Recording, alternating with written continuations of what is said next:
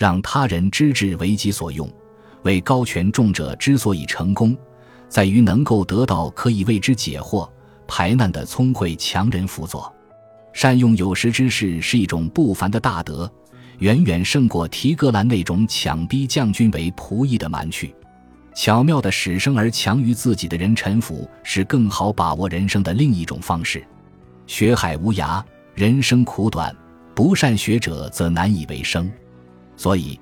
不劳而增实是超凡的智慧，知众人之所知，就能化众人之学为己学，然后就可以公开地带众言事，或者成为所有谏言者的喉舌，从而假他人之力博得大智大慧的声名。